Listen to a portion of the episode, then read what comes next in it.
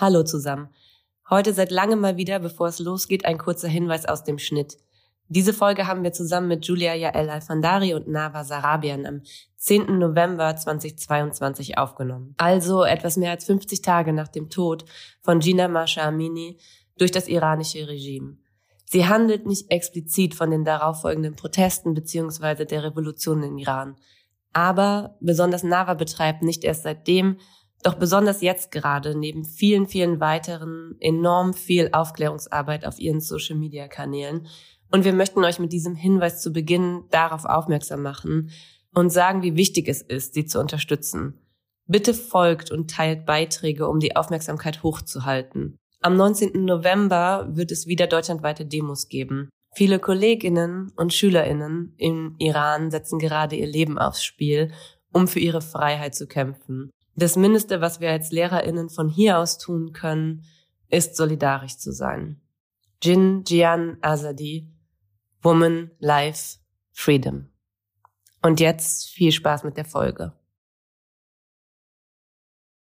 Wir merken das ja selber, wie wir als erwachsene Menschen äh, schon teilweise voll überfordert sind mit, den, mit der Nachrichtenlage, mit der Weltsituation. Und dann stellt man sich mal vor, man ist 13, 14 und ähm, das hämmert den ganzen Tag auf, ein, auf jemanden ein. Kleine Pause.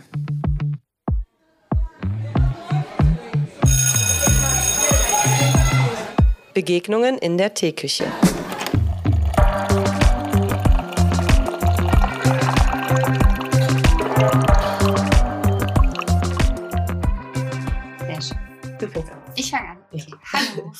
Hallo. Herzlich willkommen.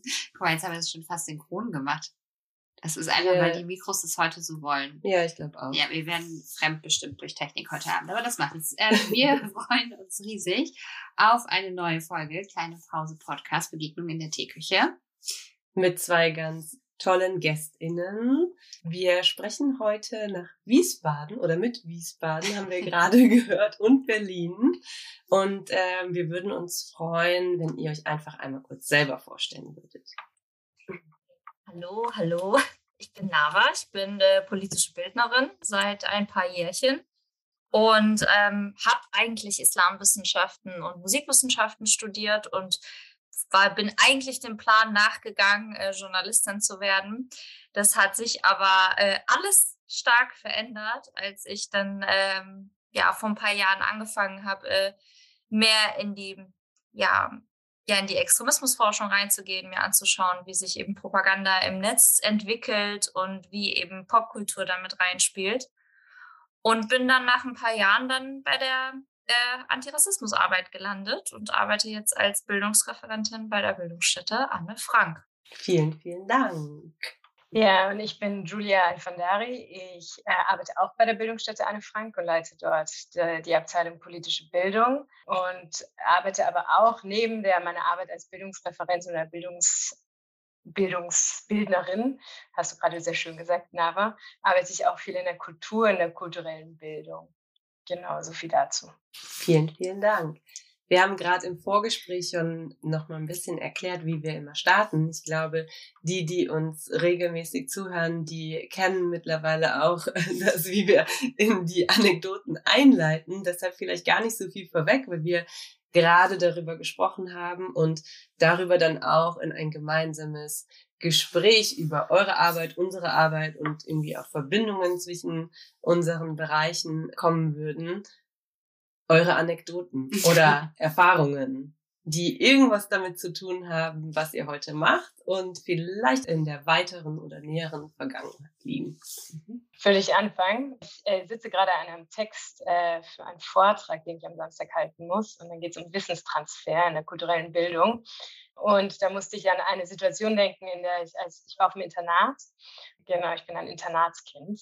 Und, äh, mein erster Tag im Internat, meine Mutter hatte mich dahin gebracht und äh, da irgendwie die Türen wurden geschlossen, dann wird erstmal durchgezählt, sind alle Kinder da. Da sagte der eine zum, in die Gruppe, sag mal, ist der, ich möchte jetzt den Namen nicht nennen, nennen wir ihn mal Michael, um ganz weit weg davon zu sein, vom richtigen Namen, ist der Michael da? Äh, und Michael ist jüdisch, sollte man wissen. Äh, hieß es, nee, nee, der kommt erst in zwei Tagen. Dann sagte er, ah ja gut, dann haben wir ja noch genug Zeit, die Gaskammer einzuheizen. Ähm, und so ging quasi meine Internatszeit vor dannen. Und ich musste daran denken, als ich diesen Vortrag jetzt vorbereitet habe, weil ich vor genau einem Jahr in, ähm, an einem Ort war und einen Workshop, eine Projektwoche mitgestaltet habe. Und äh, Montagmorgen ging es los und wir standen in der Reihe mit, sagen wir, 25 äh, Jugendlichen vor mir, die sich überlegten, woher ich denn komme, ob ich jetzt Araberin oder Jüdin sei. Ähm, und dann hieß es irgendwie, ja, schau mal, wie die aussehen, ist nicht sicher, ist nicht sicher. Dann wurde ich gefragt, ob ich denn Jude sei. Äh, und dann sagte ich ja. Und dann gab es erstmal einen Würgeanfall in der Runde. Ähm, und dann wurde danach gefragt, ob ich denn Nazis hassen würde. Und dann meinte ich, pädagogisch nicht ganz clever, sagte ich, äh, nur Reflex, naja, Nazis sind jetzt nicht gerade meine Lieblingsfreunde. und dann grinste mich das fragende Mädchen an und meinte, naja, dann hassen sie ja einige von uns hier in der Klasse. So ging dann quasi meine Projektwoche von dannen. Aber ich muss ehrlich sagen, ähm, das hat dann auch eine gute positive Wendung, das Ganze, denn kulturelle Bildung, wenn sie diskriminierungskritisch gestaltet ist, kann wahnsinnig viel bewirken. Und am Ende der Projektwoche waren die Nazi-Kids nicht mehr, die schlimmen Nazi-Kids haben nicht mehr sich Nazi-Codes auf die Hände gemalt oder haben gegen ähm, geflüchtete Menschen gewettert oder gegen Juden, sondern es war wirklich ein, ein, Gespräch mehr auf Augenhöhe. Also ich muss sagen, da kann, wenn es, wenn eine, eine, ein Workshop diskriminierungskritisch gestaltet ist und auch die, also die ähm, Trainerin diskriminierungskritisch geschult ist, kann es wahnsinnig viel bewirken. Und das ist, glaube ich, der Grund, warum ich auch diese Arbeit mache. Das war meine Anekdote. Nava, kannst du toppen? Also ich glaube, wenn wir jetzt anfangen, über unsere Diskriminierungserfahrungen in der Schulzeit zu sprechen, dann äh, sprengen wir auf jeden Fall hier den Zeitrahmen, weil gerade als ja nicht weiß gelesene Menschen ähm, sind das Dinge und dann auch irgendwie, sag ich mal, in den 2000er, 90er, ich will nicht sagen, wann genau wir in der Schule waren, aber es ist ein paar Jahre her. Ähm, ist es, äh, ist es ja auch nochmal völlig anders gewesen, als es, als es heutzutage ist. Also heutzutage haben wir auch, haben alle Schülis noch ein Handy in der Hand und einen anderen Zugang auch zu Informationen. Ähm, und ich möchte nicht sagen, dass dadurch irgendwie alles, alles geregelt ist oder alles irgendwie so geklärt ist. Aber ich glaube, dass so, eine, so die Berührungspunkte einfach ganz anders sind. Und ja, und ich glaube so, meine Generation, wenn sie Internat, Internat hört, denkt sie irgendwie direkt an Schloss Einstein und witzige, tolle Sendungen.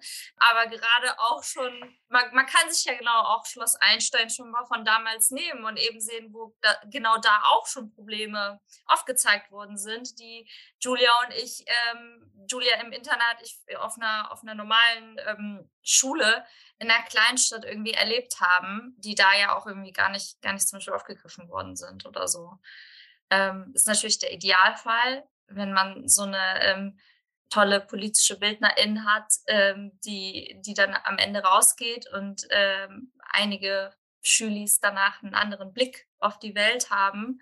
Aber es ist harte Arbeit und ich glaube, Schule ist nur so ein Teil davon, der, der helfen kann. Da kommen ganz viele zusammen. Ja, auf jeden Fall. Ich weiß gar nicht, ob ich jetzt direkt schon so inhaltlich einsteigen wollte, aber vielleicht mache ich es einfach. Ähm, wir haben uns ja auch ein bisschen vorgenommen oder zumindest auch angedacht über Intersektionalität oder vielleicht auch Unsichtbarkeiten oder intersektionale Unsichtbarkeiten, wie auch immer man es benennen will, zu sprechen und vielleicht könnte man dazu jetzt direkt ergänzen oder beziehungsweise, was mir direkt in den Sinn gekommen ist, bei dieser Anekdote oder bei dieser Erfahrung, vor allen Dingen aus dem Workshop, war die große Frage nach diesen Spannungsfeldern, die sich letztlich pädagogisch zeichnen. Du hast ja direkt in deiner Erzählung gesagt, naja, vielleicht habe ich da pädagogisch nicht, nicht so clever geantwortet. Und ähm, das finde ich super spannend, weil das was ist, was man ja relativ oft spürt, wenn man diese Arbeit macht, dass es einen Unterschied gibt zwischen vielleicht auch persönlicher Reaktion und äh, vielleicht auch politischer Haltung. Also wenn ähm, eine, eine erwachsene Person in einem anderen Kontext sowas zu mir sagt, kann ich sagen, okay, ciao. Also hier ist für mich irgendwie ähm, Grenze erreicht oder kann sagen oder wie auch immer reagieren. Ne? Also das, was auch immer jetzt die die Reaktion sein könnte.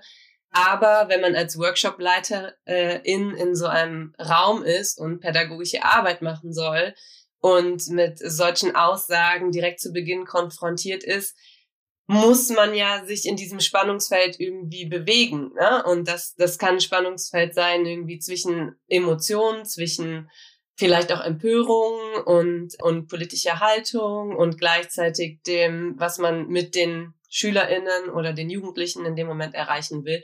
Und dieses Thema ist einfach bei mir so direkt aufgekommen, weil das natürlich auch was ist, mit dem wir uns ganz oft beschäftigen und wo wir als LehrerInnen ganz oft drüber nachdenken, auch wenn wir Debatten im Feuilleton auf Twitter, wo auch immer wir Diskurse verfolgen oder auch in, in Fachliteratur und so weiter, wenn wir uns damit auseinandersetzen, dann lesen wir, dann bekommen wir Input, dann verlernen wir, ähm, versuchen da unser Bestes zu geben. Aber das ist natürlich oft in der alltäglichen Praxis nicht unbedingt so wie das, was man liest oder nicht unbedingt so klar ähm, wie die vermeintlichen Verhaltensmöglichkeiten, die man vielleicht bei einem Post sieht, wo es darum geht, wie nicht performatives Allyship funktioniert oder so, um es jetzt mal so ein bisschen in den Raum zu werfen. Und ich finde, das ist was, was durch deinen Erfahrungsbericht sozusagen schon direkt in den Raum geworfen wurde und was ja auch eine ein große, große Frage in der politischen Bildung sein kann.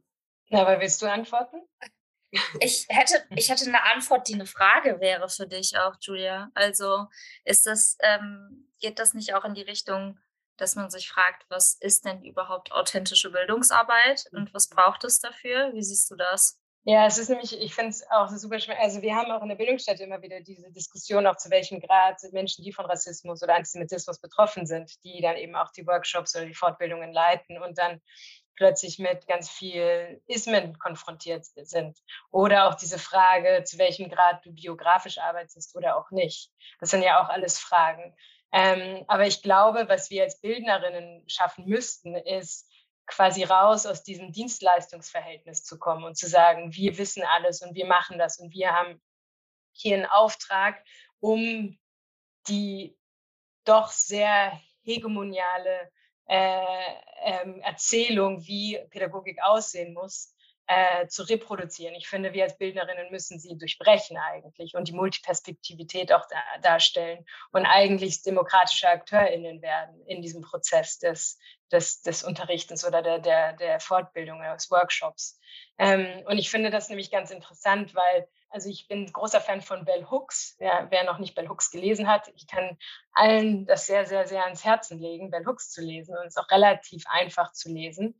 Und Bell Hooks sagt ja auch immer so ein bisschen, das Persönliche ist politisch. Also nach diesem feministischen Ansatz. Und ich glaube, was ich auf jeden Fall gelernt habe, ist diese Frage, ist Bildung authentisch, kann sie authentisch sein? Ich glaube, sie kann authentisch sein, wenn es eine Fehlerkultur auch gibt oder wenn du in einem Workshop auch selbst merkst, okay, das funktioniert, ich komme gerade an meine Grenzen, so soll es nach Textbuch funktioniert es gerade nicht. Also musst du dann irgendwie gucken, dass du mit den mit den Teilnehmenden quasi auf Augenhöhe ein Gespräch führst, wo sie sich an, wo sie auch sehen, dass du sie anerkennst in ihren Ängsten, in ihren Unsicherheiten. Und auch wenn die nicht die sind oder Werte sind, die ich jetzt nicht vertreten würde. Aber ich glaube, es geht darum, auf so eine, auch das Ganze auf so eine doch auch persönliche Ebene runterzubrechen und zu sagen, wir sind hier alle demokratische AkteurInnen und versuchen, einen Raum für Dissonanz aufzumachen und zu sagen, wir können uns darin auch streiten und aushandeln und Sachen können auch verbalisiert werden, die vielleicht politisch inkorrekt sind. Aber ich glaube, sonst funktioniert es mit dem Verlernenprozess auch nicht so richtig. Das ist ja auch tatsächlich was, wo ich glaube, dass das oft von außen, wer auch immer jetzt dieses Außen ist, vorgeworfen wird, wenn man versucht, Vielleicht ist das auch ein bisschen eigene Erfahrung jetzt. Man hat zumindest oft das Gefühl, dass das von außen ja eben nicht anerkannt wird oder nicht gesehen wird, sondern dass dann eher so argumentiert wird, von wegen, wenn man Antidiskriminierungsarbeit in der, in der Schule oder wo auch immer in, in Workshops macht, dann ähm, reproduziert man quasi dieses Narrativ des, ja, es gibt jetzt nur noch Sprachregeln, ne? wie sollen das, wenn das Erwachsene schon nicht verstehen, wie sollen die Kinder das dann verstehen? und so weiter. Und das ist ja genau so schade, dass das immer wieder passiert und dass man dadurch häufig an Grenzen stößt, weil da natürlich Narrative reingetragen werden, die ganz bewusst gesetzt werden in den Medien oder auch in der Politik, die äh, dann diese tatsächliche Auseinandersetzung, die du beschreibst, oder diesen demokratischen Raum, der dann eben auch in Handeln irgendwie übertragen wird, am best, im besten Fall ja in einem safer Space, wo das eben möglich ist, weil man mit Kindern und Jugendlichen arbeitet. Ja, dass das irgendwie was ist, was immer wieder falsch geframed wird und das deshalb teilweise auch schwierig ist in Schule da überhaupt. Und das ist was anderes, glaube ich, als in der in der externen Bildungsarbeit, weil ihr werdet ja auch gefragt, das zu machen. Ne? Aber wenn man es versucht, in Schule reinzutragen, ähm, wird das immer wieder zum Problem gemacht. So und das noch nicht mal bewusst. Also ich würde noch nicht mal, also teilweise bewusst, klar, aber ganz oft auch unbewusst, weil eben diese Narrative, gerade was diese Arbeit angeht, irgendwie existieren und immer wieder ja multipliziert werden.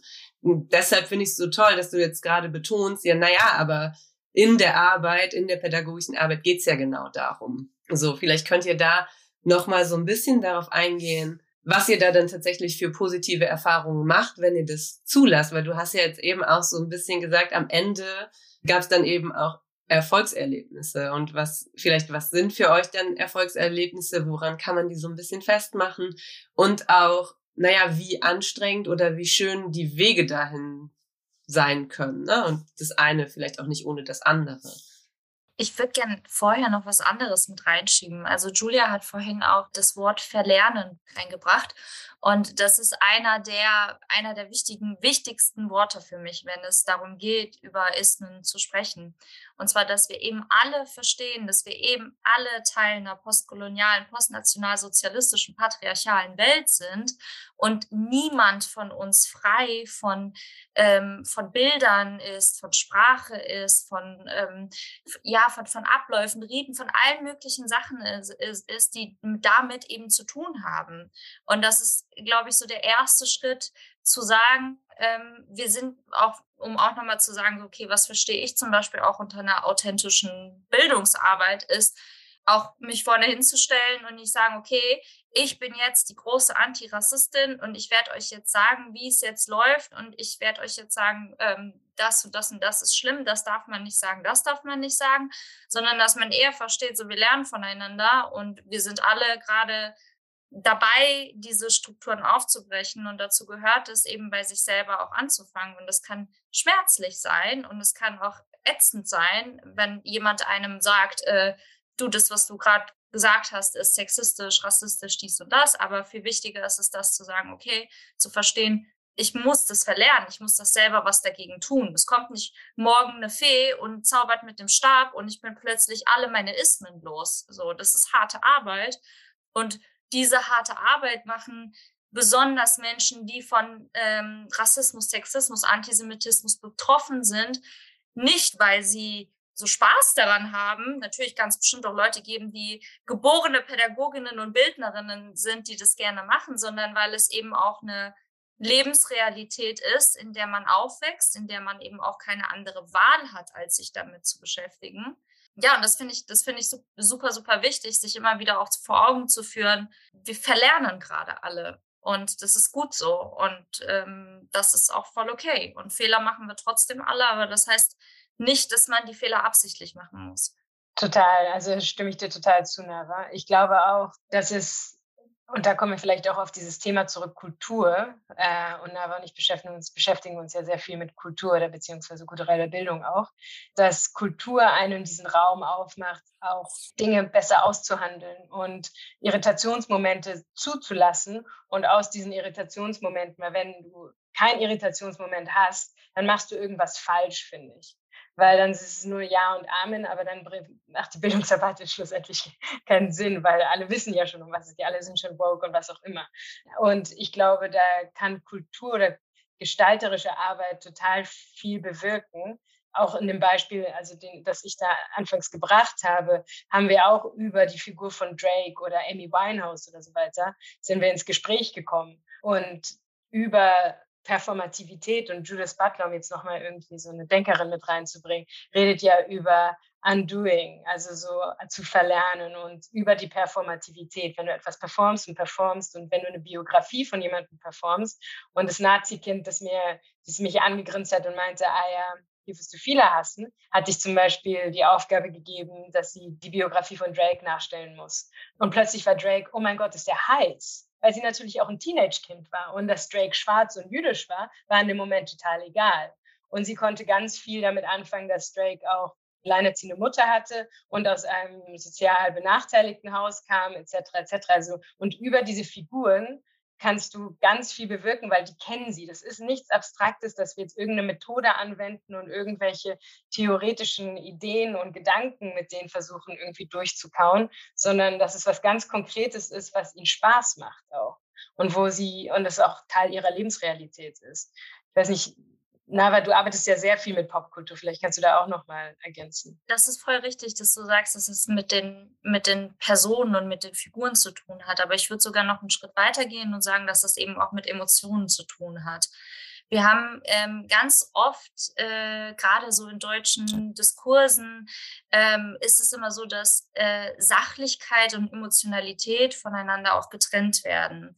Und das bricht man miteinander, wenn man eben anfängt, über Personen zu sprechen, wie zum Beispiel Drake oder ähm, andere, andere Ikonen oder Stars, die junge Menschen haben, zu sehen, sie eben eine emotionale Bindung haben. Und diese emotionale Bindung kann heißen, ich höre die Songs, ich folge denen auf Instagram, ich habe in der Story heute Morgen gesehen, was der gefrühstückt hat, in TikTok, dass er gerade, keine Ahnung, sich eine neue Karre gekauft hat und so weiter. Also äh, junge Menschen empfinden auch eine an, ganz andere Art von Nähe zu ja, zu, zu, zu Menschen in der Öffentlichkeit, nenne ich das einfach mal so. Während wir jetzt äh, in der Runde vielleicht uns noch irgendwie unsere Poster von, äh, keine Ahnung, Britney Spears, Justin Timberlake oder wem auch immer an der Wand hängen gehabt haben, haben halt die äh, jungen Leute jetzt, gerade und natürlich auch wir, haben die ganzen Leute in unserer, in, in unserer Handytasche, ja. Also nehme ich doch dieser Person, zu der ich auf dieser, auf dieser digital, äh, über eine digitale Ebene ähm, eine Beziehung aufgebaut habe, also eine Beziehungsarbeit, für die ja Pädagoginnen irgendwie Jahre brauchen, passiert dann dann irgendwie so innerhalb von ein ähm, paar Monaten, wenn man jemandem folgt. Wenn diese Person mich emotional dann auch anspricht oder mir eben ähm, ja, seine, die politische Haltung irgendwie aufzeigt und so weiter, dann hat das einen viel, viel größeren Impact, muss ich auch ganz ehrlich sagen, als wenn ich jetzt in eine Gruppe mit Jugendlichen gehe und sage, Leute, wisst ihr was, Rassismus ist scheiße. So. Das ist, äh, das ist die, die Frage ist, was zieht man ran und wie gestaltet man eben auch Bildung ähm, glaubhaft, so dass es nicht so ist, dass Schüler denken, okay, da ist jetzt, ich erinnere mich jetzt eine Anekdote aus meiner Schulzeit, ähm, ich erinnere mich noch einmal, als es ähm, um den 9. November herum an unserer Schule dann etwas zum Thema Antisemitismus gab. Was war es? Es waren Leute vom Verfassungsschutz, die gekommen sind und dann so eine kleine Ausstellung äh, gemacht hatten zur Nazi-Zeit und so weiter. Und das hat mir so gegen den Kopf gestoßen und ich habe es überhaupt nicht verstanden. Was sollte das überhaupt? Also ich glaube, so niemand hat das, hat das damals in der Schule verstanden. Aber man dachte sich wahrscheinlich, die Lehrerinnenschaft damals dachte sich, oh ja, 9. November, lass uns mal was zu Nazis machen ähm, und lass uns mal den Verfassungsschutz anrufen. Keine Ahnung, was man sich da gedacht hat, aber so, so ist es gelaufen. Das hat natürlich gar keinen Einfluss auf mich. Aber wenn jetzt Julia in meine Schulklasse kommt und sagt, ach, komm, schau dir mal die Lebensrealität, äh, schau dir mal die Lebensgeschichte von Drake an oder lass uns mal über Rihanna reden, äh, wie sie irgendwie äh, aus ähm, sich mit Klassismus irgendwie, äh, Klassismus und Schwarzsein und Frau sein und all diesen Dingen beschäftigt hat, ähm, lass uns mal darüber reden, da, da springe ich doch ganz anders auch ein, an. Ne? Und ich glaube, wir müssen echt dahin, auch wirklich nicht so die Sachen so zu trennen, sondern auch zusammenzudenken, weil das sind ja alles unsere Lebenswelten. Jetzt habe ich sehr lange geredet, sorry. Ich möchte da auch noch eins draufgeben, weil wenn wir über Pädagogik ja. sprechen und äh, du hast den 9. November gerade erwähnt und äh, wenn ich äh, Workshops gebe zum 9. November mit Jugendlichen, also mit SchülerInnen, ist es auch, wenn ich über die Kontinuitäten unserer unsere Geschichte oder unsere Erinnerungspolitik auch spreche. Und natürlich fange ich zwar mit der Reichspogromnacht an und warum sie, ähm, warum sie nicht Reichskristallnacht heißt, sondern Reichspogromnacht, weil Kristalle etwas Schönes sind und, ähm, und die Reichspogromnacht alles andere als etwas Schönes war. Äh, hören Sie mir zu. Aber wenn wir über Erinnerung, wenn ich versuche, Ihnen zu vermitteln, was Erinnerungspolitik ist und warum Erinnerungspolitik nicht nur plural, sondern auch verwoben gedacht werden muss, komme ich zu George Floyd irgendwann in meiner Präsentation. Und bei George Floyd können Sie ganz viel und bei Hanau natürlich auch. das kommt da an und da können Sie ganz viel mitfühlen ähm, und erinnern sich dann, oder und es geht darum, wie erinnern wir, wen erinnern wir. Und, und es ist keine verstaatliche Erinnerung bei George Floyd, sondern es ist eine Protesterinnerung schlussendlich. Die Leute sind, und sie waren selbst mit teilweise auf den Straßen. Und damit kann man ganz viel anfangen zu arbeiten. Und warum kennen wir aber George Floyd? Eben auch über soziale Medien hier in Deutschland. Und das hat einfach so einen riesen Stellenwert, dass wir anfangen müssen, wirklich über, über die Medien zu, oder mit den Medien zu arbeiten, die auch die Lebensrealitäten der SchülerInnen sind. Ja, wir saßen jetzt hier die ganze Zeit und haben ähm, genickt. Ich war jetzt schon von Anfang an in diesem Gespräch so begeistert von ähm, dem der Selbstbezeichnung, die ihr benutzt, was ihr sagt. Ihr seid, seid BildnerInnen. Das äh, finde ich total genial. Ich finde, dass dieses ganze Konzept, was dahinter steckt, gerade in meinem Kopf entstanden ist durch diesen Begriff, finde ich total gut, weil es ja tatsächlich, wir haben jetzt sehr viel über Verlernen gesprochen, aber es geht ja dann auch wieder etwas quasi, was dekonstruiert wird, irgendwie so ganz stückchenweise wieder zusammenzufügen zu etwas Neuem, was eben weg ist oder möglichst weit weg ist von allem strukturellem, was diskriminierend wirkt in der Gesellschaft und halt da ist. Ne? Und darüber habe ich jetzt gerade nachgedacht, dass da natürlich einfach so viel ähm, Bewusstsein, gerade bei jungen Menschen, ich will jetzt nicht sagen von alleine, weil es von alleine entsteht natürlich kein Bewusstsein und auch keine Haltung. Aber umso näher man vermutlich an Lebensrealitäten von jungen Menschen dran ist in der Bildungsarbeit, desto größer ist die Chance, dass ein Bewusstsein sich eröffnet dafür. Und dann auch der Blick vielleicht leichter fällt, ähm, wenn man zum Beispiel im, in puncto Erinnerungskultur dann noch weiter zurück in die Vergangenheit geht und dann vielleicht sogar im Geschichtsunterricht ähm, äh, einfach einen ganz anderen Anpack hätte, auch darüber zu sprechen, ähm, wie könnte denn zum Beispiel Erinnerungskultur aussehen in einer postnationalsozialistischen Gesellschaft an den Nationalsozialismus. Und das, das war jetzt so mein, mein Gedanke dazu. Also ich würde direkt da eingreifen und sagen, es muss raus aus dem Geschichtsunterricht. Also da, da soll es natürlich bleiben, aber es muss eben auch in Musikunterricht, es muss in Kunstunterricht, es muss dahin, wo es, es gibt an Schule so viel unausgeschöpftes, kreatives, emotionales Potenzial, was wir halt auch nicht nutzen, weil, weil man sich dann daran hält, was man halt eben schon irgendwie immer gemacht hat. Und es braucht nicht, eine Lehrerin braucht nicht wissen, wer Drake ist. Eine Lehrerin braucht nicht wissen, wer Kanye West ist oder wer auch immer. Es reicht schon, also naja, bei Kanye West, da nehme ich das vielleicht zurück. Da wäre es mittlerweile ganz gut, wenn die Lehrerinnenschaft das weiß. Ähm, aber es braucht einfach nur den Willen, sich darauf einzulassen, zu hören, sich zu hören, was SchülerInnen bewegt und was die brauchen. Also man muss gar nicht, ich habe äh, ich hab erwähnt, ich habe damals viel zum Thema ähm, Islamismus gearbeitet. Und da haben dann immer ganz viele LehrerInnen zu mir gesagt, ja, ich weiß aber gar nicht, wie ich darüber reden soll, weil ich kenne mich eigentlich gar nicht aus mit dem Islam. Da kann ich ja auch nicht über den radikalen Fundamentalismus sprechen. Da habe ich immer gesagt, ja, dann fragt doch einfach. Ihr könnt doch Fragen stellen. Die erklären euch das schon und dann merkt ihr das schon, was, wo, woher der Wind weht.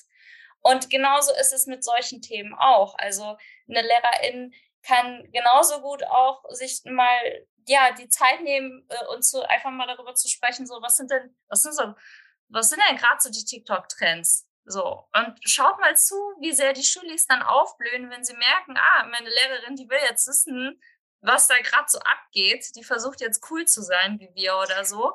Aber wie viel man über diese, e über diese Ebene dann erfahren kann, was gebraucht wird und wo man ansetzen kann, da muss man auch, ähm, ja, auch so ein bisschen so auch darauf vertrauen, dass wir als BildnerInnen eben auch lernen von dem, was die Schülis uns sagen.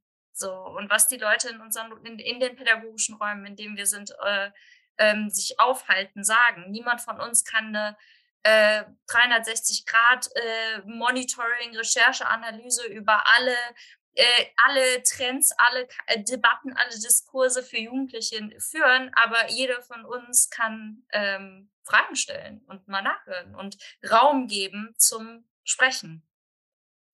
Ich würde da auch nochmal zurück auf Bell Hooks auch nochmal kommen, die sagt, dass eine Diskriminierungs diskriminierungskritische Praxis ja nicht eine Einbahnstraße ist. Es ist nicht nur die SchülerInnen, die Teilnehmenden müssen quasi sich selbst hinterfragen und selbst und lernen, sondern auch die Pädagogin oder die Bildnerin oder wie auch immer, die Vermittlerin. Wir haben ja verschiedene äh, Betitelungen dafür. Aber ich glaube, es ist jedes Mal, es ist ein 360-Grad-Prozess lernen. Und das ist ja eigentlich das Schöne. Also ich komme jedes Mal aus einer Fortbildung oder einem Workshop raus und denke mir, ah ja, okay, jetzt wieder was Neues gelernt dazu. Ähm, inhaltlich, aber auch methodisch teilweise. Also es ist, ich glaube, da muss man sehr offen sein, diesen Verlernprozess auch an sich selbst quasi zu üben. Hm. Um dann bilden wir was. Ja, stimmt schon. Ein gemeinsames Bilden eben, ne? Und nicht nur ein Ich bilde euch, sondern wir machen das gemeinsam. Und das ist ja tatsächlich was, was in einem hierarchischen System, was die Schule ja momentan nun mal ist, einfach sehr schwer ist. Und das auch nur in Grenzen aufbrechbar ist. Also natürlich kann man vieles in den eigenen Unterricht irgendwie versuchen zu integrieren, aber man ist ja doch immer wieder und das soll auf keinen Fall jetzt eine Ausrede sein, sondern eher eine Kritik des, der bestehenden Strukturen. Man ist eben ja auch immer wieder sehr eingegrenzt in dem, was man tatsächlich umsetzen kann, weil man auch wieder diesem System irgendwie unterliegt und ähm, dann eben entscheiden muss, kann ich das überhaupt von innen heraus? Also das ist ja auch eine Frage, die wir uns auch immer wieder stellen äh, müssen. Oder geht es nur durch einen kompletten Umbruch des Systems. Und irgendwie müssen wir auch, solange es noch nicht so ist, dass wir das wirklich äh, anerkennen, dass es da an ganz vielen Ecken und Enden, also ich glaube, anerkennen tun wir es, aber es ändert sich halt lange nichts. Ähm, aber solange das nicht so ist, müssen wir auch gegenwärtig schauen, okay, was können wir überhaupt machen? Und da ist, glaube ich, so eine Haltungsarbeit oder so eine Bewusstmachung ist auf jeden Fall immer ein Start. Was mir jetzt noch so ein bisschen durch den Kopf gegangen ist, na, als du gesprochen hast, äh, war schon so ein bisschen so ein utopischer Gedanke mit drin. Ne? Also dieses, in Schule werden so viele Ressourcen nicht genutzt. Das ist auch immer wieder was, gar nicht in so einer Verwertungslogik, ne, muss man dabei auch immer wieder sagen, sondern tatsächlich in, in einer utopischen Denke. Was wären denn, ich sag jetzt mal so drei Sachen, wenn ihr da irgendwie morgen was ändern könntet in Schule und da wirklich sagen könntet, okay, wenn ich wirklich die Macht hätte, das zu machen, dann würde ich auf jeden Fall das und das und das einfordern. Fallen jetzt gerade wirklich, wirklich viele Sachen an, wenn, ein, wenn ich anfange, so utopisch zu denken. Aber vielleicht äh, erzähle ich mal, während ich nachdenke, über den Gedanken, den ich hatte, während du gesprochen hast. Ein System kann sich ja auch nur verändern, wenn die kleinen Teile sich verändern. Und das ähm, zeigen uns gerade SchülerInnen im Iran sehr deutlich. Die streiken, die nicht, die überhaupt gar nicht erst hingehen. Ähm, und äh, das zeigt uns ja eigentlich auch so, wie das veränderbar ist. Natürlich muss man also ich glaube, was ich machen würde, wäre natürlich, äh, ich würde von heute auf morgen mir wünschen, dass LehrerInnen die Zeit hätten natürlich. Nein, anders. Ich würde mir wünschen, dass LehrerInnen, wenn es utopisch ist, wenn wir morgen aufstehen und alles ist toll, sich auf alle auf Schülis einlassen würden, also sich darauf einlassen könnten. Und damit meine ich, ähm, damit meine ich, damit einlassen können zu sehen, was ist der Bedarf überhaupt? Was ist der, was ist gerade der Bedarf der Klasse? Was ist gerade der Bedarf der, der, des Raums, in dem ich bin? Und nicht zu sagen, okay, das ist jetzt, ich sehe jetzt ein Problem und ich suche jetzt eine Lösung für das Problem, dann ist es abgeschlossen, sondern dass man versteht, dass eben man diese, dass Probleme oder Diskussionen oder Streits oder wie auch immer, dass das eben auch eine Möglichkeit sein kann, weiterzuentwickeln, sich weiterzuentwickeln und nicht, äh, nicht immer nur so krass lösungsorientiert sein, nicht zu sagen, so, okay, ja, das, das hast du jetzt 20 von 20 Punkten, jetzt eine Eins, sondern dass man sich eben auch, dass man eben auch in solchen Themen äh, auch mal verstehen kann, okay, es kann auch gut sein, dass wir einfach mal gerade eine halbe Stunde mal über was anderes geredet haben. Ja, das sind so, das sind so, ja, das, das ich, ich glaube, ich glaube, ich überlasse das jetzt mal der Julia. Die hat sich, äh, Julia, hast, du hast bestimmt ähm, bessere Antworten als ich. Nee, ich hatte gerade nur Zeit, währenddessen du gesprochen hast, mir ein paar Gedanken zu machen. ja, ich glaube, was ich ähm, was ich mir wünschen würde, ist, dass Lehrkräfte im Rahmen ihrer Ausbildung einen diskriminierungskritischen Coaching durchlaufen würden. Also zum Beispiel, ich habe an der Uni unterrichtet, jetzt im letzten Semester, vorletzten Semester, und da haben mir die ganzen äh, äh, Studierenden gesagt, sie hatten noch nie so einen praxisbezogenen diskriminierungskritischen Ansatz gelernt. Und das ist nicht nur wir lesen nicht nur Bell Hooks oder, oder Spivak, sondern eher, du du kriegst ein richtiges Coaching, so ein Werkstattseminar im Grunde. Wie kann es in der Praxis aussehen? Welche Methoden kannst du einführen, etc.? Wie kannst du mit den Situationen umgehen? Denn ich glaube, dafür wäre, das wäre schon mal ein Riesenwurf. So. Ähm, du hattest drei Sachen gesagt. Ich würde mir wünschen, dass der Geschichtsunterricht äh, reformiert wird. Äh, und äh, Nava hat es ja schon gesagt, wir leben in einer postkolonialen, aber postnationalistischen und in einer postmigrantischen Welt. Das heißt, wenn alle gesehen werden wollen, müssen, auch, müssen wir auch das Wissen erlernen von allen Menschen äh, und den Geschichten und wie ihre Geschichten und die all jener Menschen, die hier leben, unsere Geschichte sind. Also als, als Nation in Anführungsstrichen. Denn ähm, ja, all die ganzen Menschen haben diese Geschichte gemacht, haben die Kultur gemacht, haben das Erbe gemacht, das kulturelle, aber auch das finanzielle Erbe. Es ist geschultert von, von Ausbeutung und von Verfolgung und von Flucht und von Vertreibung. Und das müssen wir lernen. Und es ist nicht nur aus einer täterzentrierten Geschichte heraus, die sich auf den NS beschränkt. So, ähm, also ich finde, da müssten wir anfangen, den Geschichtsunterricht definitiv zu reformieren. Und ähm, genau das Notensystem würde ich auch ändern, ähm, dieses Leistungssystem. Und ich hatte ja gesagt, ich war auf dem Internat und das Gute an dem Internat ist, du wirst sehr gefördert. Das heißt, du wirst auch in den, ich war eine sehr, sehr, sehr schlecht, ich war sehr, sehr schlecht in der Schule. Ich konnte Mathe zum Beispiel überhaupt nicht, aber die Lehrkräfte haben da ein anderes Potenzial in mir gesehen und mich darin gefördert. Und somit hat man einen Empowerment-Effekt schlussendlich. Und dieses Kind oder diese jugendliche Person denkt dann, okay, ich bin keine Niete, sondern ich kann was. Und ich glaube, das funktioniert nicht mit dem Notensystem, was das wir äh, derzeit haben. Das ist einfach ein Ausschlusskriterium für ganz, ganz, ganz viele Menschen. Und ich glaube, das muss definitiv verändert werden. So, das sind meine drei Wünsche. Das sind gute drei Wünsche, Julia. Ja. ihr, könnt, ihr, könnt, ihr könnt meine rausziehen, weil ich bin Julias viel besser. Ich möchte lieber mich an Julias äh, und deine auch gut. Punkte, deine haben sehr recht. Und du hast, was du gesagt hast, stimmt ja auch. Es gibt ja dieses schöne Meme mit diesem großen Fisch, der eigentlich aus ganz vielen kleinen Fischen gemacht wird. Oder der große Fisch wird von ganz vielen kleinen Fischen äh, gejagt, irgendwie sowas. Also ich glaube, die kleinen Teile machen einen riesen Unterschied. Und das wollte ich noch mal ganz kurz, sorry, das, dann höre ich auch auf zu reden, aber was du davor gesagt hast, das stimmt schon. Ich hatte da vorhin einen Appell gemacht, wir müssen demokratische AkteurInnen werden und raus aus diesem Dienstleistungsverhältnis. Aber das geht natürlich für uns viel leichter, die außerschulisch arbeiten. Ähm, und es ist, glaube ich, für Leute, die wirklich Lehrkräfte in Schulen sind, sehr, sehr, sehr viel schwerer. Und da kann man es mit Literatur machen mit anderen oder Leute wie uns einladen und man kann so ein bisschen Stellschrauben drehen, aber es ist natürlich, ihr seid in einem ganz anderen Korsett wie wir gefangen. Gefangen.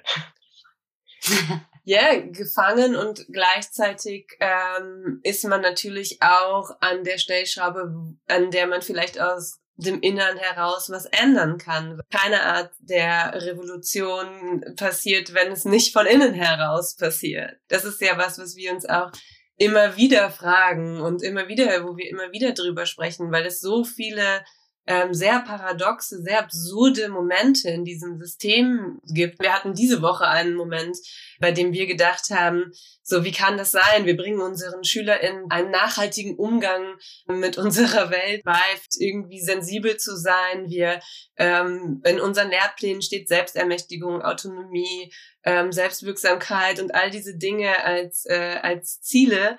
Und ähm, sobald irgendwas geplant wird, kommt äh, irgendwer von oben und sagt, nein, das geht nicht und das Ganze wird eingestampft. Und das ist so ein Riesenparadox immer wieder, wo wir denken, wie können wir uns selber ernst nehmen? Wie können wir teilweise am Montag in die Schule gehen und sagen, wir müssen uns mit Politik auseinandersetzen, aber niemand spricht über den Iran. Wie können wir irgendwie da keine Zeiträume für schaffen? Und dass ähm, diese Dinge natürlich im Kleinen passieren, dadurch, dass einzelne Lehrkräfte das irgendwie machen oder Schulen sich positionieren, ist ein Anfang, aber es ist mit Sicherheit ein unzureichender Anfang in einer Welt, die so dermaßen von Krisen geprägt ist, dass es fast schon absurd ist zu sagen, wir halten oder naja, wir halten an dem System irgendwie fest, äh, wir arbeiten systemerhaltend, wir wiederholen einfach das, was wir seit Jahrzehnten machen mit kleinen Änderungen im Curriculum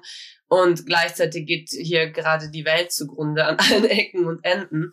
Und diese, na, wir haben am Anfang von Spannungsfeldern gesprochen und das ist mit Sicherheit auf so einer ganz hohen Ebene, was Schule angeht, eine, eine riesengroße Frage. Funktioniert Schule in dieser Gegenwart überhaupt noch so, wie Schule gerade läuft? Und da sprechen wir dann immer von so kleinen Veränderungen. Ja, es gibt dann neue Labels, es gibt dann Geld für mehr Digitalität und die Krisen laufen aber vor uns her und sind viel schneller als dieses oft sehr träge System. Und deshalb glaube ich auf, aus dem Innern heraus ja und gleichzeitig nein. Also ich würde irgendwie beidem zustimmen. Die Schule braucht auf jeden Fall viel mehr Raum, um über, über die Welt zu sprechen und über die Schule braucht Raum für Gefühle, für Emotionen. Das ist ganz, ganz, das ist ein, ähm, glaube ich, ein Thema, so allein schon was so mentale Gesundheit und so, solche Dinge angeht, ähm, ist die Schule eigentlich ein, ja, ein, ein Ort, die, wo man viel auffangen könnte. Man könnte viel über Dinge reden, man könnte viel über,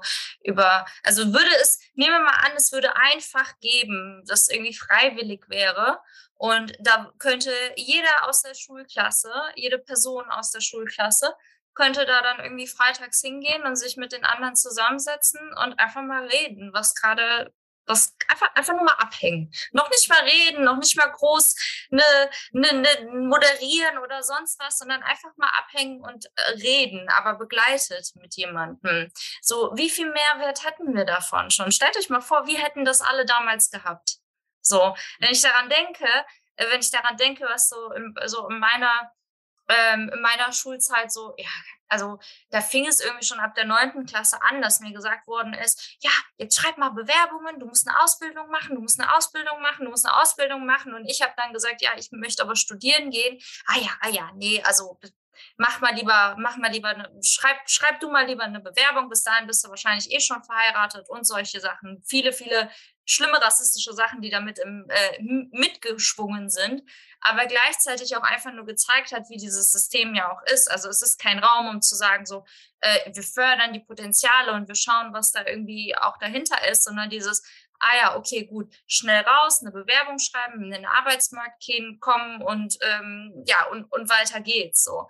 Ich habe jetzt, ich habe jetzt ähm, ja, ich habe es einfach trotzdem weitergemacht mit Ach, so mit Ach und Krach. Aber zum Beispiel bei mir war das so, ich äh, bin äh, ich bin eigentlich Hauptschülerin gewesen und ich habe dann äh, so so ich war Realschule, Hauptschule, dann wieder Abitur gemacht und so weiter und dann wieder gemacht. Aber viele die haben gar nicht mehr die Kraft dafür. Und wie viel Kraft würde es aber genau die Mensch Schülis geben, wenn sie diese Räume hätten für ihre für ihre Emotionen, für ihre Sorgen, für, für all das, was gerade irgendwie auch auf alle von uns ein, einhämmert. So.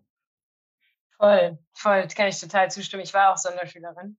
Ähm, und wäre ich dann nicht aufs Internat gekommen, keine Ahnung, was aus mir geworden wäre. Also der Klassismus in unserem Schulsystem ist halt auch total, also rassistisch und klassistisch, ist erstaunlich. Und wenn du es nicht schaffst alleine, dann wirst du halt geschluckt. Und gleichzeitig, ich muss, ich war vor vielen Jahren, habe ich, hab ich in Wien gelebt und ich war äh, bei so einem Workshop, ähm, wo auch Hänger mit da war und es ging um ähm, Fat Shaming und Body Positivity. Ähm, und da haben wir auch über das Thema Schule gesprochen, wo da eben dieses Thema auch schon anfängt. Wie wird dein Körper betrachtet? Wie musst du aussehen? Und, und dann sich eine Teilnehmende gemeldet hat und meinte, sie hatte seitdem sie aufgrund wie sie aussieht, sehr schlank und groß und sehr österreichisch, äh, hat sie immer so einen sehr starken Druck verspürt, immer so aussehen zu müssen und immer dieses schöne Mädchen zu sein. Und ähm, und es hat dann in Magersucht und was auch immer was geendet. Aber sie meinte auch, sie hat null Auffang, also es gab kein Auffangnetz in der Schule. Und dann ist die Frage, ist es die Verantwortung auch von den Lehrkräften? Und dann habe ich mich aber auch gefragt, Lehrkräfte bringen ja auch ihre Issues mit und ihre ganzen ähm, Diskrimini also Annahmen und, und eigenen Verunsicherungen und, und so weiter und Komplexe. Und das ist extremst viel Last eigentlich auch auf den Lehrkräften, die lastet, dass sie alles richtig machen müssen. Und ich glaube, da so ein Raum, den Nava gerade gezeichnet hat, das eigentlich ganz schön ist, dass man einfach sagt, okay, es gibt einen Raum, den müssen die Lehrkräfte nicht bespielen, aber der wird begleitet und wir können über all diese ganzen Sorgen und Sachen sprechen. Ähm, äh, und das ist auf jeden Fall etwas Wünschenwertes. Ich weiß nicht, ob sowas in der Schule, also dadurch, dass eh so ein starker Leistungsdruck herrscht, glaube ich, ist sowas unmöglich in einer, einer Anführungsstrichen normalen Schule, ähm, weil es eben auch auf Ausgrenzung eigentlich basiert. Wer es nicht schafft, ist raus. Und so soll es sein. Aber das ist jetzt ein sehr negatives Bild. Ja, aber es ist auch ein realistisches Bild. Also ich glaube, man muss ja auch tatsächlich sich diese Punkte immer wieder so ein bisschen klar machen, um dann auch tatsächlich zu überlegen, okay, wie kann man denn im kleinen Räume schaffen? Und ähm, wir haben das auch immer wieder, dass wir bei allen möglichen Studientagen, egal bei was, wir kommen immer wieder auf die gleichen Punkte. Wir kommen immer wieder auf, auf äh, Sätze, die fallen, ja, wäre super schön, wäre wünschenswert, wäre toll, ist wichtig aber wo ist der zeitliche Rahmen? Wo sind die, wo ist die, sind die extra Stunden dafür? Und dann fragen wir uns auch immer wieder, naja, fordern das auch Lehrkräfte ein, weil selbst Lehrkräfte, die vielleicht in bestimmten Themen nicht ausgebildet oder sensibilisiert sind und so weiter, spüren das ja. Also es sind ja ganz oft ganz menschliche Gefühle, die in so einem System irgendwie immer wieder hochkochen. Das heißt nicht, dass das eine Entschuldigung dafür ist, sich nicht mit diesen Dingen auseinanderzusetzen. Aber ich glaube, das, was schief läuft, das spüren wir ja alle. Also egal, wer sich in diesen Systemen ähm, bewegt. Und vielleicht ähm, geht es da tatsächlich um ein Umdenken. Ne? Und das braucht vielleicht erstmal so einen defizitorientierten Blick. Und Möglichkeiten denken, die erstmal total absurd erscheinen, aber wo man sagt, naja, aber so wie es gerade ist und wie es die letzten ähm, Jahre über war, können wir ja auch gesamtgesellschaftlich, menschlich drüber sprechen oder über Hyperkapitalismus sprechen, was auch immer, sehen wir ja, dass es nicht zu etwas Gutem führt. Also wir, wir sehen jeden Tag, wir müssen nur das Handy öffnen, also dass es überall brennt, im wahrsten Sinne des Wortes. Und trotzdem ja, werden diese Räume nicht geschaffen. Also ich glaube, da müssen diese, diese Stimmen auch lauter werden, sei es durch Lehrkräfte oder durch Schülerinnen oder durch außerschulische ähm, BildnerInnen, wie auch immer. Ne? Also es muss ja irgendwie Raum für dieses Denken geben, weil so wie es momentan ist, ja, geht's ja vielen nicht gut. Ja, wobei ich glaube, es ist auch ein Appell zum Beispiel an uns, zum Beispiel, wenn wir geben ja recht viele Workshops oder Fortbildungen, wie wir es nennen, an Lehrkräfte. Und, äh, und das ist schon, oder sogar wenn du in Projektwochen an Schulen gehst, das ist dann immer so auf einen Tag begrenzt, auf fünf Tage, wenn du Glück hast, begrenzt.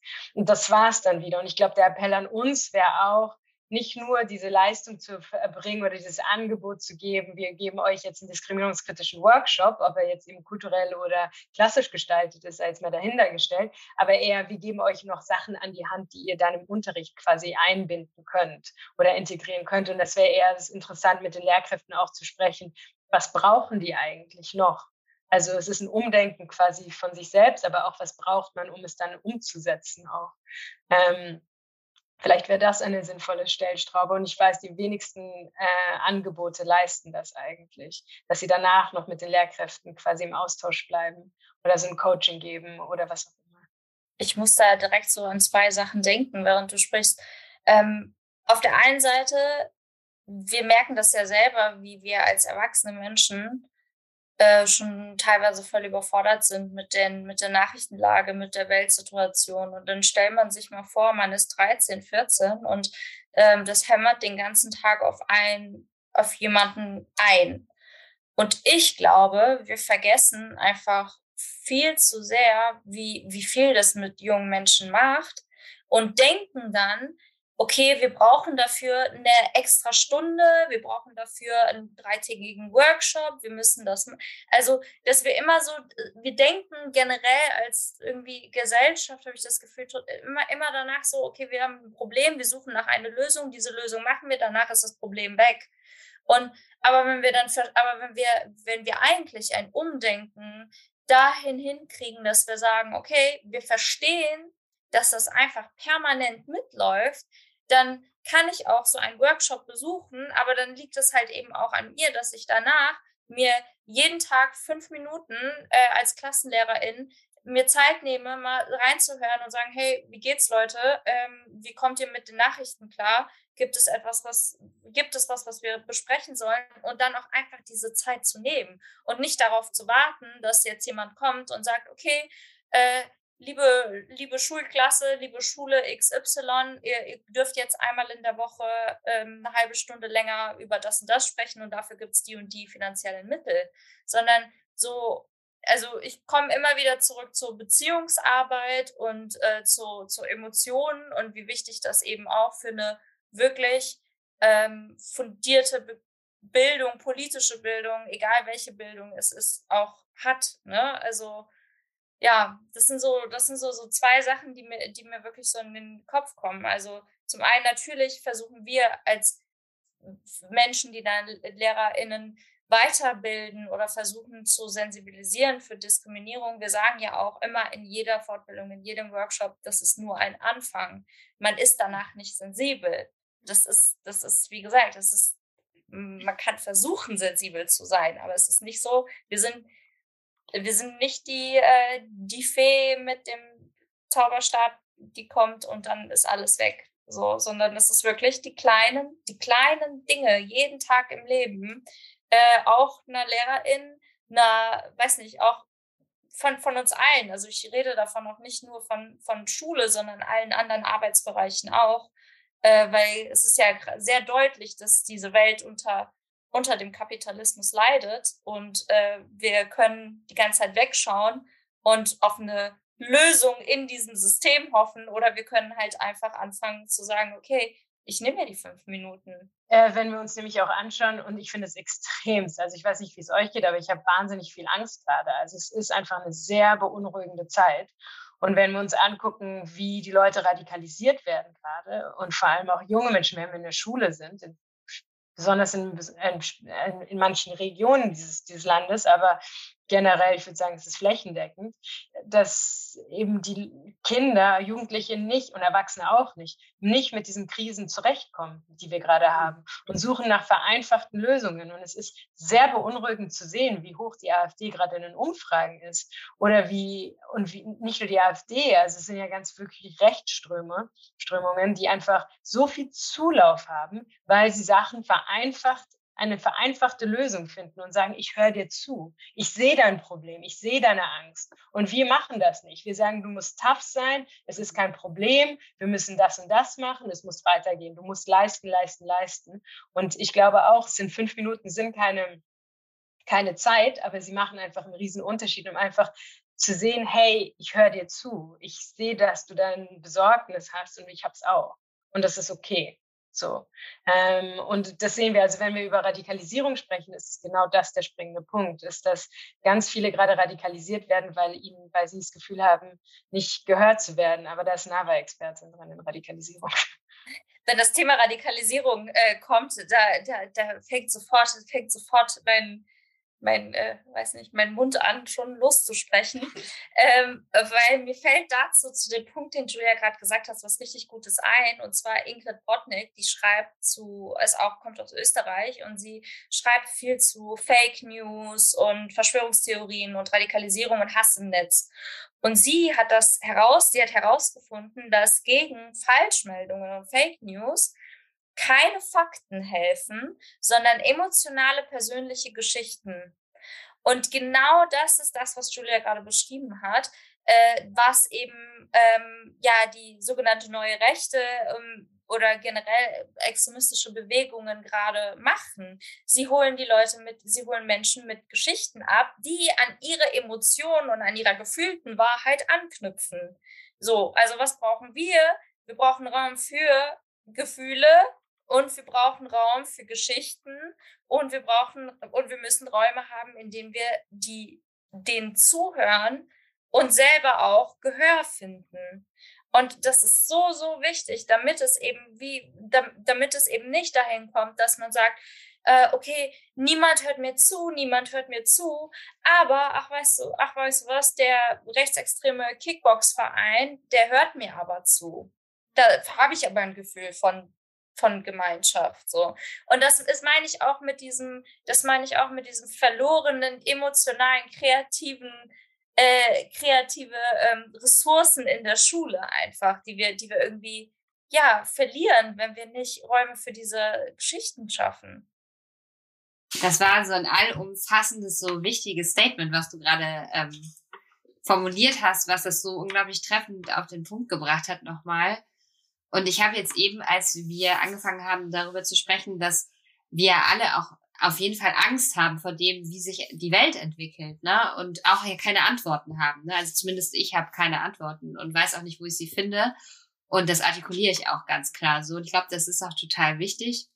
Und dass man sich da ähm, dessen bewusst ist, dass so ist. Und ich habe an das Gespräch mit Josephine Apraco gedacht, was wir über ihr neues Buch geführt haben, Kluft und Liebe. Und sie sagt ja ähm, unter anderem, dass Diskriminierungskritik Handeln ist. Ne? Und das würde ja, das passt so gut zu dem, ähm, was ihr jetzt gesagt habt, also dass das Handeln kann ja auch bedeuten, ähm, dass ich zuhöre, weil Zuhören ist eine aktive Handlung. Und das machen wir in Schule viel zu wenig. Und es passiert tatsächlich ganz, ganz viel, wenn man Kindern zuhört. Ähm, vor allem passiert viel, wenn man keine Fragen stellt, sondern nur zuhört. Und mhm. ähm, ja, ich glaube, dass das total, dass es so krass unterschätzt wird. Und äh, das ist halt politisch, ne? Also das habt ihr gerade ja auch umschrieben. Tatsächlich ist das politisch, weil in dem Moment, wo ich aufhöre als erwachsene Person, die äh, einen bestimmten Standort auch vertritt, ne, ähm, sozusagen innerhalb äh, eines sozialen Gefüges, jetzt in Schule als Lehrerin, wenn ich aufhöre, quasi alles vorzugeben und methodisch und alles zu strukturieren und Themen und so weiter anzugeben, sondern mich einfach nur hinsetze und zuhöre, ähm, kann sich viel mehr manchmal bewegen als im gut geplanten Unterricht. Ich musste auch noch daran denken, dass du das jetzt in Bezug auf Radikalisierung gesagt hast mit den Emotionen ähm, und den Welterklärungsmodellen, aber das sehen wir ja auch schon ganz, ganz oft im Kleinen. Ne? Also es muss ja auch gar nicht in äh, nur in diesem Extremen sein. Also ganz vieles ähm, von diskriminierungsrelevanten Aussagen oder so ähm, spiegelt ja auch das wieder. Irgendwas, was man sich nicht erklären kann, wird sehr schnell erklärt, ne? Und Narrative werden da übertragen. Und da ist ja genau die Schwierigkeit bei Verschwörungserzählungen beispielsweise, ähm, diese einfachen Antworten irgendwie argumentativ zu entkräften. Da steckt so viel ähm, Emotion drin und gleichzeitig so viel innere Logik in der Erzählung, dass es so schwierig ist, sie zu durchbrechen, weil die auf eine bestimmte Art und Weise gebaut ist, ne? also oder sich entwickelt hat.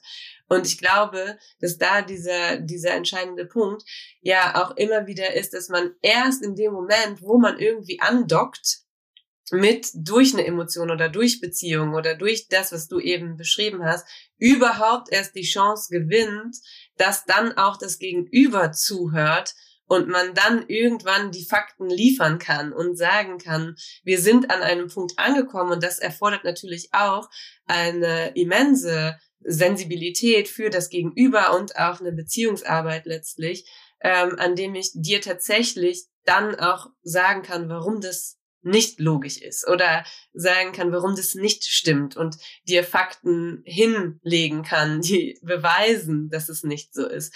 Und das unterscheidet dann ja auch wieder mal irgendwie die pädagogische Arbeit, vielleicht auch an einigen Stellen von, von der Außenwelt, in der es dann ähm, vielleicht ganz, ganz schwierig ist, manchmal das zu ermöglichen, also vielleicht noch im Privaten, aber im Großen ist es ja, es stellt, stellt, sich ja immer die Frage, wie kommen wir da überhaupt dran? Was können wir dagegen tun? Da können wir noch so viele Kampagnen starten, die erklären, warum die oder die Verschwörungserzählung keinen Sinn macht.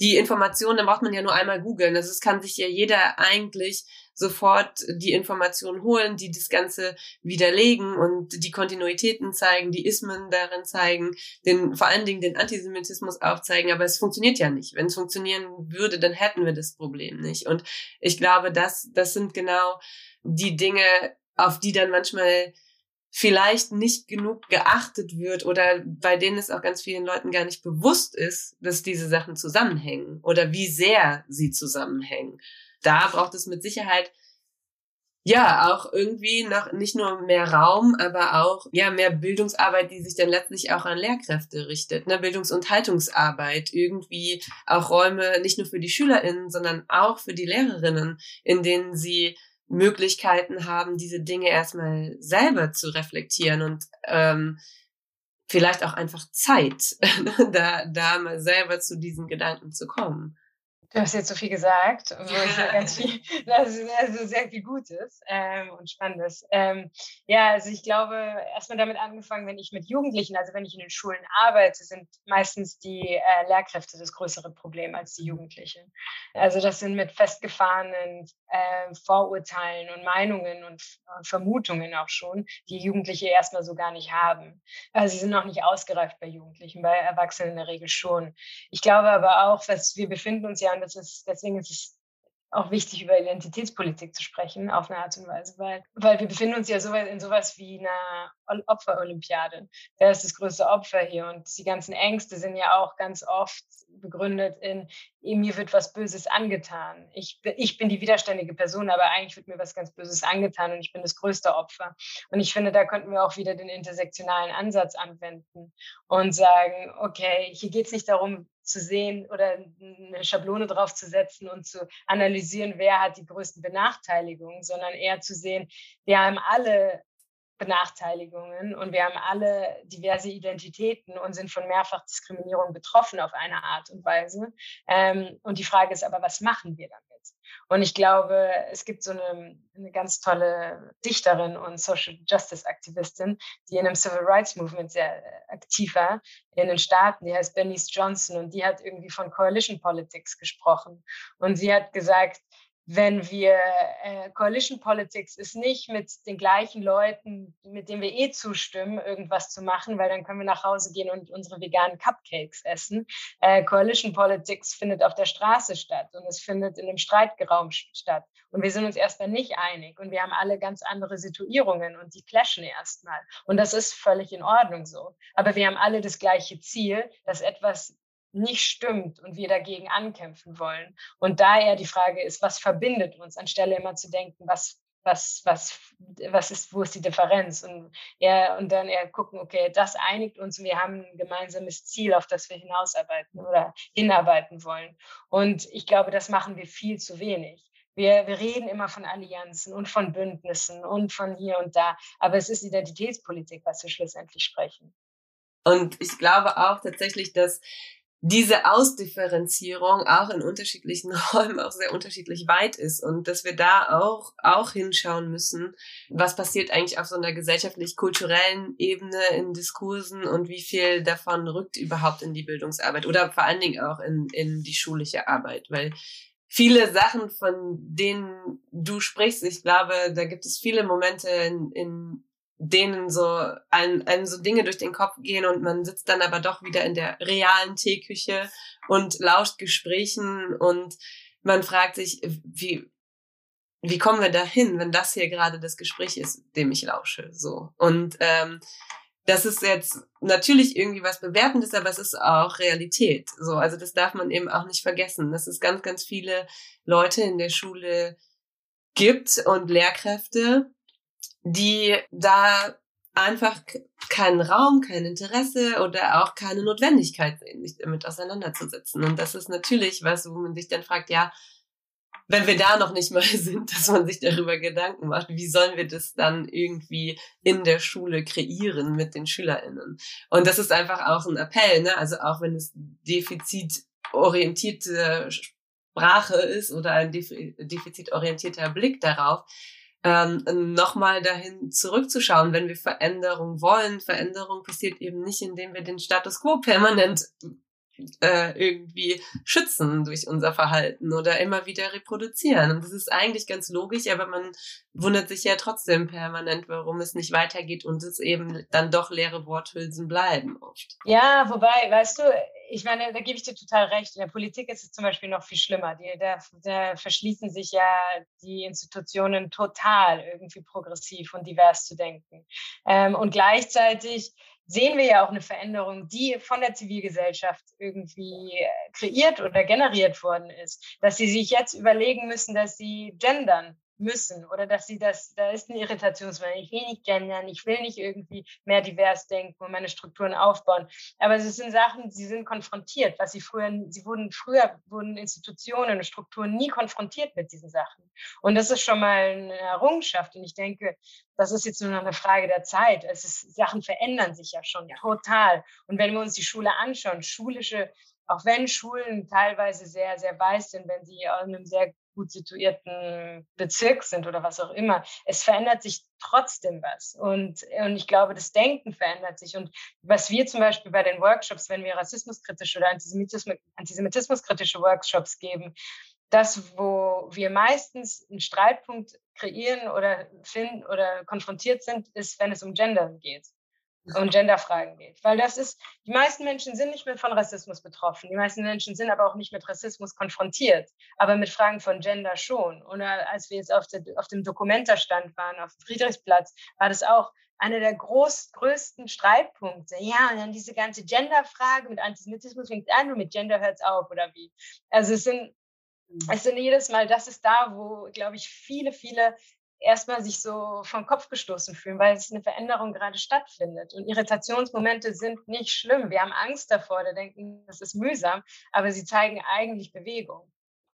Ja, auf jeden Fall. Ich würde dem, also das auch niemals, niemals absprechen. Ne? Man darf nur nicht vergessen, dass wenn man diesen ähm, auch positiven und optimistischen Blick hat, dass es aber auch Eigenverantwortung natürlich bedeutet. Ne? Und dass es auch nicht nur heißt, wir beobachten das und es wird sich schon verändern.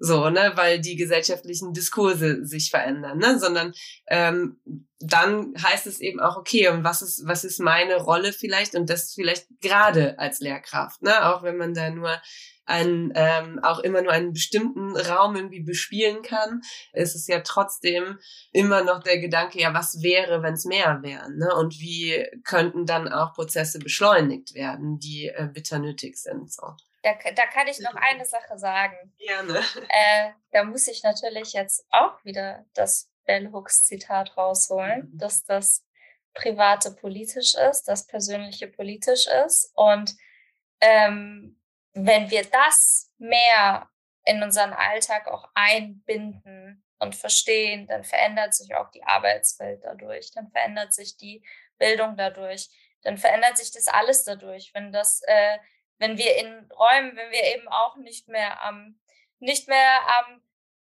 ja, in der, an, in der Kneipe am Tisch durchgehen lassen, dass irgendjemand etwas sagt, was, äh, was rassistisch, sexistisch, antisemitisch ist, dann dadurch eben dieser Moment kommt, dann trägt sich das immer weiter, immer weiter, immer weiter. Und auch mit dem Gendern, guck mal, heute sagt auch niemand mehr Fräulein. Mich interessiert das sehr, ob damals, als man aufgehört hat, Fräulein zu sagen, es diese Debatten auch dazu gab. Oder ob sie jetzt entstanden sind, wo eben ähm, auch rechte Gruppen diese Themen gezielt einsetzen, um eine Emotionalität anzuknüpfen, mhm. um eben genau diese Empörung hervorzurufen. Ich bin mir sicher, dass die allermeisten Menschen, die sich äh, vielleicht irgendwie laut empören über das äh, Gender-Thema, also welchen Unterschied macht das jetzt groß in meinem Leben? Ne? Aber wenn mir auf einer emotionalen Ebene gesagt wird, da fängt es an, und da hört es auf und dann eben die AfD dann noch Wahlplakate mit irgendwie gegen das Gendern und keine Ahnung was macht oder öffentlich-rechtliche äh, Angst haben zu gendern aus Angst vor rechten Shitstorm und so weiter, dann müssen wir wieder zurück und überlegen, welche Gefahr steht gerade auch vor uns. Wir haben weltweit, sind wir gerade eben auch, äh, gibt es eine, eine, eine Verschiebung nach rechts. Es ist äh, diese Debatten, auch diese Empörung daraus sind eigentlich Resultate von rechter Diskursverschiebung. Mhm. Der Diskurs ist eigentlich, wie schaffen wir es, miteinander gut zu leben, gut zu sprechen, ähm, aber der wird halt versucht, so aufgrund von politi politischen Ideolo Ideologen, Ideologien oder wie auch immer, das an sich rangezogen werden. Es ist halt alles, alles dann auch wieder so der intersektionale Blick darauf. All diese Dinge haben miteinander zu tun. So. Ähm, und ähm, ja, um, um nochmal, um, um wirklich sich nochmal so bewusst zu, be bewusst zu werden, auch immer wieder sich selber zu hinterfragen, woher kommt gerade dieses Gefühl der krassen Empörung, die ich da über solche Themen habe, die vielleicht mein Leben nicht sonderlich viel ähm, tangieren sonst. Also ich meine, dann gender du halt nicht so, mhm. ne? Dann so. So, aber es ist halt, da, da, da fehlt es meiner Meinung nach aber auch nochmal super krass in unserer Gesamtgesellschaft, äh, dafür, dass ich jetzt, dafür muss ich jetzt auch jetzt ein bisschen, ein bisschen kritisch sein und sagen, dafür, dass wir so die, diese Geschichte in diesem Land haben, diese Geschichte in Europa haben, ähm, verwundert es mich doch sehr, dass wir gleichzeitig so wenig ähm, gesellschaftliches, öffentliches Wissen über rechte Diskursverschiebung haben oder äh, und ist das nicht vielleicht eher so noch, noch der Punkt, wo wir hin müssen? So, das, äh, das ist nicht, es ist nicht damit getan, dass wir uns jetzt darauf geeinigt haben, was wir sagen, was wir nicht sagen, sondern dass wir auch erkennen, was ist dahinter. Eigentlich wollte ich jetzt schon nach der Hausaufgabe fragen, aber jetzt muss ich noch mal kurz ergänzen. Genau zu dem, was du sagst, hat äh, Zakaria äh, Keskinkelic heute gepostet, ich weiß nicht, ob ihr es auch gelesen habt, oder gestern zum, zum 9. November, dass äh, wenn er in seinen Seminaren über Antisemitismus spricht, die Empörung immer groß ist und alle sagen, äh, schrecklich, schrecklich, schrecklich, nie wieder, nie wieder, nie wieder und so weiter. Ähm, wenn er dann aber fragt, und wie ist es dazu gekommen, dann sind alle still. Und das ist ja genau das, äh, was du gerade beschreibst, ne? diese große Frage, inwiefern schaffen wir es eigentlich, Mechanismen äh, zu erkennen und das auch reflektieren zu können. Und Medina Borczak hat, hat am Montag äh, bei einer Veranstaltung von Priorisierung gesprochen.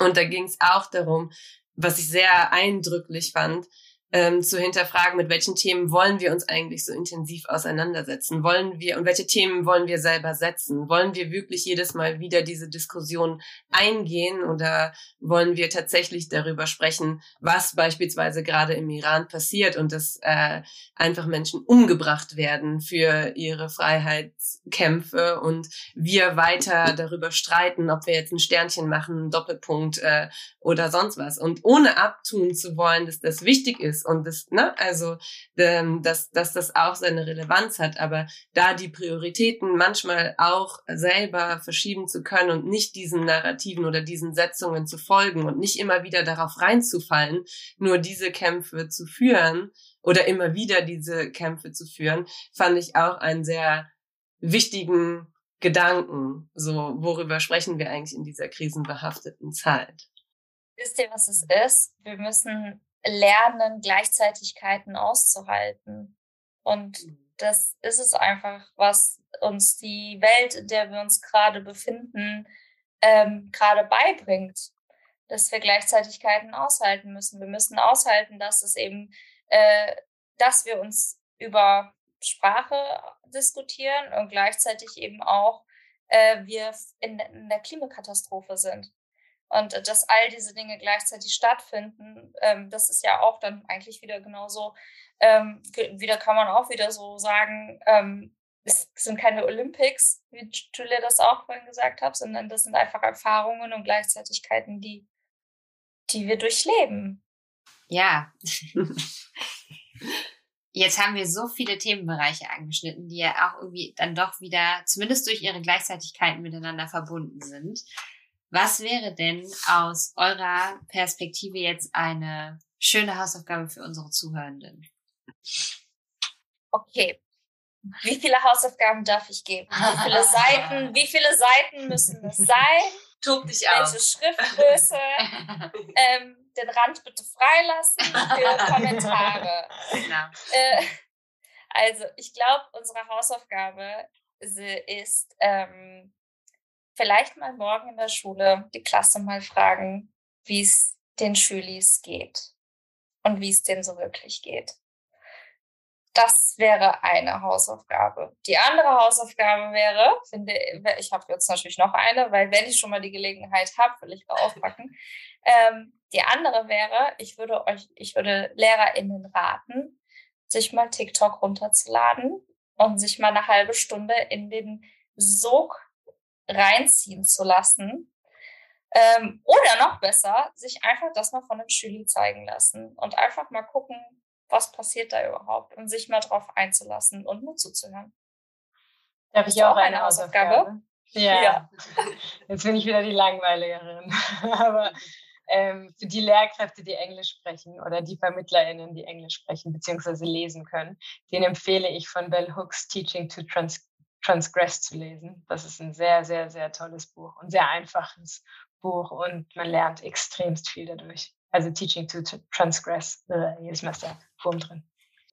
Ja, ich glaube, da können wir vielleicht auch sagen, es ist gar nicht so leicht äh, in gebundener Form zu bekommen. Nee, es gibt Ja. gar nicht mehr ein Hardcopy, also man muss Genau. es sich als E-Book runterladen, aber man Genau. kann es auch kostenlos als E-Book runterladen über verschiedene Wege. Darf man Genau. das so sagen? ja, bestimmt. Und es gibt's auch, also so, dass man was bezahlt als Hörbuch. Ähm, vielleicht kann man das dann ergänzen. Ja, Ähm, ich, mein Wunsch ist ja, dass das mal ins Deutsche übersetzt. Mhm. Ja, lass uns da, lasst uns das bitte einmal, wir reden so lange darüber und wir haben es auch immer noch nicht gemacht. Wir müssen da irgendwie mal was starten. Ja. Also welchen, welchen Verlag können wir dafür anhauen? Mhm. Ja, da müssen wir uns mal Ja, umhören, glaube ich. Aber wir, das ist auch eine Sache, die, wo wir schon viel zu oft drüber geredet haben und wir haben es noch nicht gemacht.